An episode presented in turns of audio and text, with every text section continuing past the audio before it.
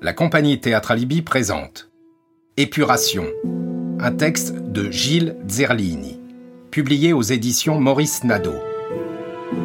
Épisode 12 Marie Fabiani chez le photographe.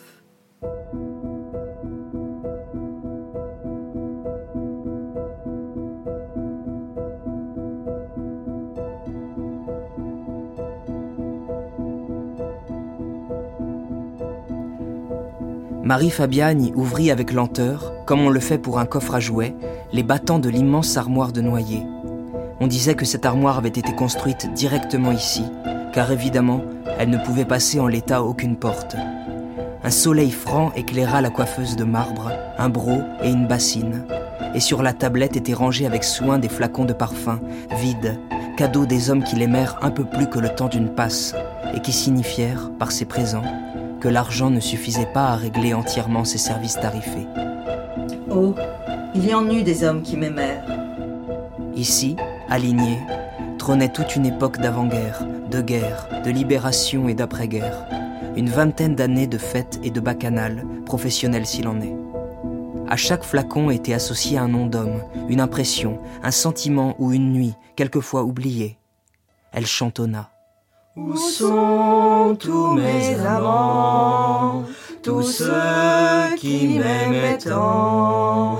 Jadis quand j'étais belle, adieu les infidèles, ils sont je ne sais où, à d'autres rendez-vous. Moi mon cœur n'a pas vieilli pourtant sont tous mes amants. Elle pensa à Fréhel et à son corps informe, à ce refrain qu'elle chantait pour entraîner les autres filles à la joie. Je suis le fils de la femme poisson, ma tante était femme à barbe, mon grand-père était homme tronc, mon frère est dompteur de lion, ha ha et mon cousin tient une maison de plaisir près de Tarbes. Il y en a deux près de Toulon où ce qu'on joue de l'accordéon. Elle sourit. Au milieu de tous les autres, comme une coupe de triomphe, dominait Abanita de Monsieur Moulinard, au verre dessiné par la Lique, elle le portait à son époque de garçonne, sa jeunesse de fête, sa belle époque, où il lui arrivait parfois, au bout de la nuit, de coucher en tribade. Ici, quelques Chanel et Caron. Un parfum d'homme même, oublié par un de la coloniale, cuir de Russie. Aussi quelques étiquettes en allemand, à la police gothique illisible. L'un des derniers de sa carrière. Vert aux hanches de femme noué d'un ruban doré, comme l'on fait pour les cadeaux. Used You, rosé de sa jeunesse envolée offert par un marin de la Navy. Elle balaya de sa main les cintres en bois, l'un après l'autre, et choisit une longue robe rouge, serrée à la taille et évasée sur la poitrine, dont le pourpre n'avait pâli, malgré les années. Elle ôta ses vêtements, doucement se mit nue comme pour faire l'amour, et referma la porte de l'armoire. Elle apparut seule, face au grand miroir. Son corps s'y reflétait en entier comme une découverte fortuite. Elle ouvrit les yeux avec précaution et fit le constat. Bien sûr, ce n'était plus la chair d'autrefois. L'addition du temps avait opéré. Les seins avaient perdu de leur galbe, mais demeuraient toujours ronds, les épaules moins pommelées et son ventre, un peu potelé, paraissait désirable. Le triangle brun aux trois angles magiques, isocèle, était toujours bien tracé et indiquait à qui le voulait une déroute céleste le lieu où s'apaise le cœur des hommes. Une des trois sources. Sa noirceur avait un peu faibli et l'épaisseur de la toison aussi. Les cuisses avaient pris du volume et le galbe du mollet perdu de sa tension. Le temps, bien sûr. Il est l'heure de laisser une dernière trace, se dit-elle. Elle regarda cette robe avec laquelle elle avait travaillé, endossant cet habit comme un bleu de travail, une salopette quand, à l'époque des maisons, elle jouait à la perfection le rôle de la bourgeoise en Fredaine, elle qui parlait français sans aucun accent. Les clients aimaient ça, surtout les ouvriers du port marchand ou de l'arsenal qui avaient l'impression, peut-être y croyaient-ils vraiment, de se taper une riche. La lutte des classes va quelquefois se loger là aussi. Elle enfila un soutien-gorge et une culotte de dentelle noire, un porte-jartel et des bas de soie sortis d'un paquet jamais ouvert. Elle secoua ses cuisses comme pour les raffermir, puis glissa la robe. Son corps emballé, elle fit un bilan. Ça ira. Où débute-t-il le moment de la déchéance charnelle, l'instant où l'arbre s'effeuille, où la stalactite de glace cesse de croître, se déforme, puis disparaît Où est-il celui de la chute qui débute, du corps qui s'avachit, où l'âme perd la foi et où les mots ne viennent plus. En tout cas, trêve de penser, c'est ce moment, ce jour-là qu'elle avait choisi. Le rendez-vous était pris depuis longtemps. Elle avait réservé une journée entière, avait même payé à l'avance pour que la boutique lui soit entièrement consacrée. C'était un vieux photographe, né à l'orée du siècle. Il avait photographié des milliers de bébés nus sur leurs coussins de couples nouvellement mariés, de marins en uniforme, le nom de leur bâtiment inscrit sur leur bâchis, en lettres d'or sur bande noire. À lui tout seul, une mémoire vivante de cette ville, pour les vivants et pour les morts. Monsieur Carsanti, le photographe, avait quitté Alger à sa majorité, après avoir obtenu la nationalité française par le décret Crémieux. Il fit simple, embarqua avec une valisette et un appareil photographique sur pied, embrassa ses parents et débarqua deux jours plus tard à Toulon, avec son accent et son matériel. Il s'installa à quelques mètres du lieu où il arriva, au 35 du quai Kronstadt. Sa boutique, l'ami de l'amateur photo, fut vite florissante. Mais un jour, tout disparut sous les bombardements. À la place du quai, une montagne de gravats, puis un trou comblé depuis par un affligeant prix de Rome. Il racheta une boutique, au 57 de la rue Jean Jaurès. Il était, depuis la libération et selon les termes en vigueur, sinistré total. Son humour tranchant fit qu'il utilisa longtemps ce terme dans les réclames. L'ami de l'amateur de photographie, sinistré total. Ceux qui le connaissaient savaient qu'il y avait dans ce slogan un peu sombre une blessure d'avoir quitté l'Algérie et le sentiment d'être navré, comme il le disait souvent, des crimes nazis perpétrés ces derniers temps.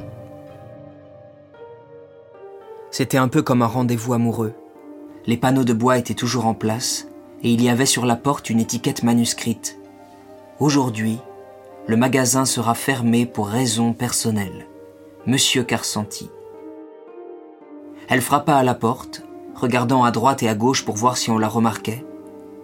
Il entrebâilla doucement, puis ouvrit en grand, avec un large sourire, celui de qui retrouve dans la vision de l'autre les souvenirs des jours perdus et les occasions manquées. Il n'avait pas ce jour-là passé sa blouse de travail, usée et tachée par les produits chimiques inhérents à son métier, mais un costume. Un beau costume, lui dit-elle. Elle osa. Tu es beau comme un prince et lui avec son accent. Et toi Comme une princesse. Tu ne changes pas.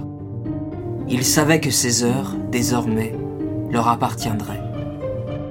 Le photographe, bien sûr, la connaissait de l'époque où elle travaillait. Mais même s'il fréquentait de temps en temps les maisons, il n'avait jamais utilisé ses bienfaits. Il en subsistait le charme diffus de deux êtres qui se connaissent, qui se frôlent et jouent la séduction. Il la conduisit au fond de la boutique, une alcôve encombrée de décors peints, paysages, jardin à colonnade, ici un fauteuil bourgeois, un coussin pour y poser les bébés, quelques jouets, poupées, Pinocchio, une ombrelle japonaise, tout un petit théâtre. Il alluma sa lampe et demanda à Marie de prendre une pause de son choix. Elle recouvra sa franchise et lui dit ce n'est pas des photos en pied que je veux que vous fassiez, mais des photos, disons, un peu dénudées.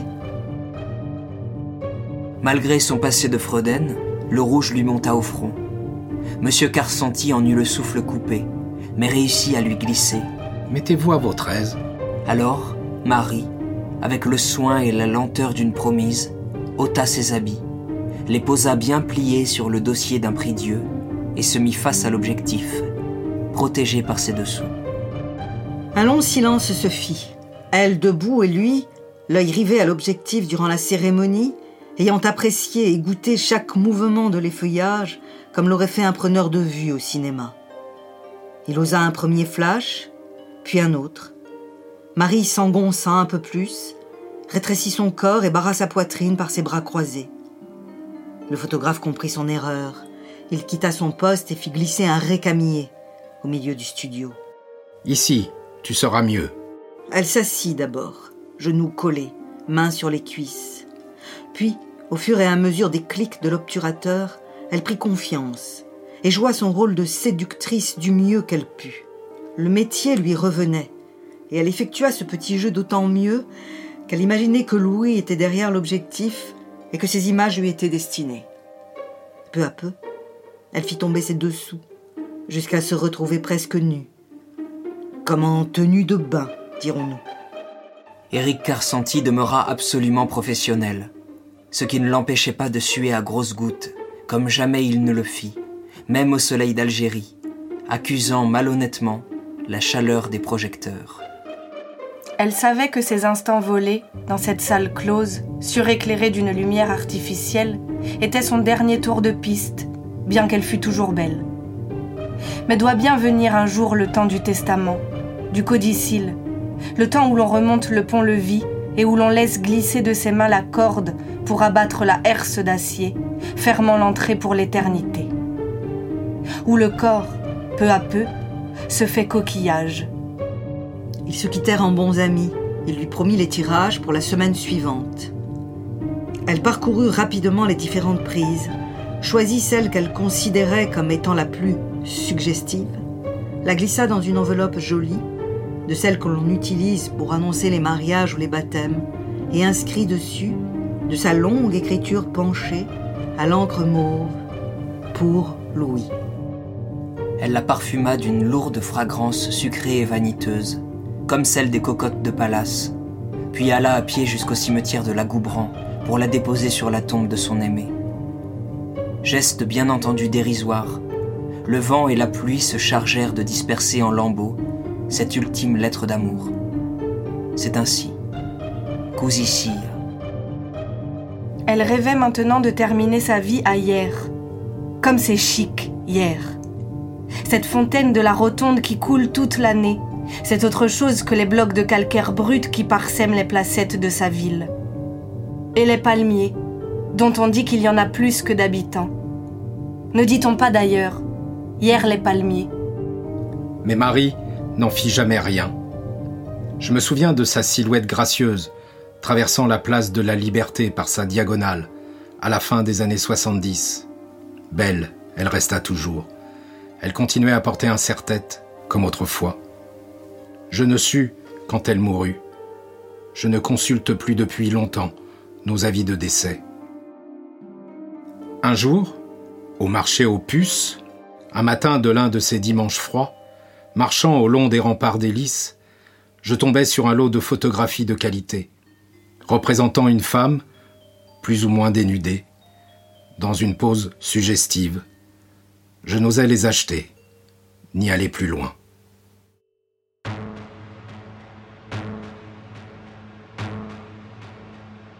Épilogue. J'ai toujours habité dans des ruines. Des maisons destinées à la mort. Des pierres dont le destin était d'être abattues, maltraitées et jetées dans un fond de val, dans un comblement de marécage, une laisse de route, recouvertes et envahies aujourd'hui par les ronces. Des pierres dont les plus belles seront revendues à bas prix, pour agrémenter les jardins des riches d'une colonne faussement antique, d'une fontaine à tête de dauphin, d'un linteau de portail armorié d'orange ou d'olive. Toutes ces choses qui firent notre quotidien, qui ne nous semblaient ni belles ni moches. Elles étaient dans notre vie, celle du bas peuple. Toutes ces pierres qui alimentèrent le néo-rural des années 70. Dans la rue du Canon, ma chambre d'enfant fut détruite, les habitants chassés. Oh non, ce n'est pas une violence directe, on n'est pas venu nous chercher armes à la main, un matin brumeux, pour nous embarquer à coups de bottes et d'aboiements de chiens loups dans des camions bâchés. Non, on a induit dans nos comportements sociaux des désirs différents. Et le désir est le moteur, de nouveaux habitus. Avoir plusieurs chambres, une grande cuisine, une salle de bain, un ascenseur, une voire deux voitures, des animaux ridicules, plein de robots de cuisine. On inventa un nouvel art, l'art, ou plutôt les arts ménagers. Qu'est-ce que tu voulais qu'on devienne? On n'allait pas rester là, à continuer à vivre comme avant, dans cette ville sale et sans air, au milieu des Arabes. Alors quelques-uns sont partis, et plus il en part, et plus la situation est désagréable. L'espace se dégrade, les copains de classe déménagent. Et puis quand tu te retrouves seul, dernier des Mohicans, tu t'en vas toi aussi. Tu quittes la forêt protectrice où les putes sont des elfes et les matafs les compagnons de Jason. Où tu sais que chaque jour, Ulysse peut t'aborder sur le quai et tu pars dans un terrible exil au bout du monde, dans une terra incognita, tout au bout de la ligne de bus. Aujourd'hui, ma rue est devenue une rue artistique, un espace. Ah ça, de l'espace ils en ont fait. Ils ont détruit la moitié des bâtiments, mis de jolies lumières, des bars sympas, et appelé cela l'espace Sémar, Pierre Sémar, du nom officiel de la rue, alors que tout le monde dit depuis toujours la rue du canon. L'occupant, le barbare est ainsi, doit renommer les lieux dans sa langue afin d'en mieux prendre possession sur les peuplades primitives, les indigènes, car indigène je fus comme tous les enfants. Peut-être est-il temps, aujourd'hui, quelques jours avant que je ne meure et surtout que ma mémoire soit à jamais engloutie, de refermer cette page. Parce qu'aujourd'hui, tout le monde est mort. Maintenant je peux parler et qu'enfin s'assourdisse cette honte de vivre après lui. Enfin dire, je ne peux refermer cette blessure, car la chair des morts n'a plus la capacité de ressouder les cicatrices. Pourquoi ne me l'a-t-on pas dit auparavant? D'une manière ou d'une autre, le silence viendra, et peut-être la paix avec lui, après les trois quarts d'un siècle qui n'a plus fini. Si je suis ce que je suis, si ces lignes existent, c'est parce que tu commis l'irréparable. Après tout, ne te dois-je pas une chanson nous dit le maître. Je ne te parlerai plus. Et tu ne liras jamais ces mots, mais peut-être que ton âme fasse tout de même que tu eusses fait quelques cauchemars au cours de ta vie. Enfin, un peu après le soleil couchant, je réunirai mes armes et leurs munitions, creuserai un trou au fond de mon jardin et les poserai telles quelles, en ayant pris le soin de remplacer la terre déplacée par du sel. Et peut-être enfin pourrais-je me reposer. Così sia. Qu'il en soit ainsi.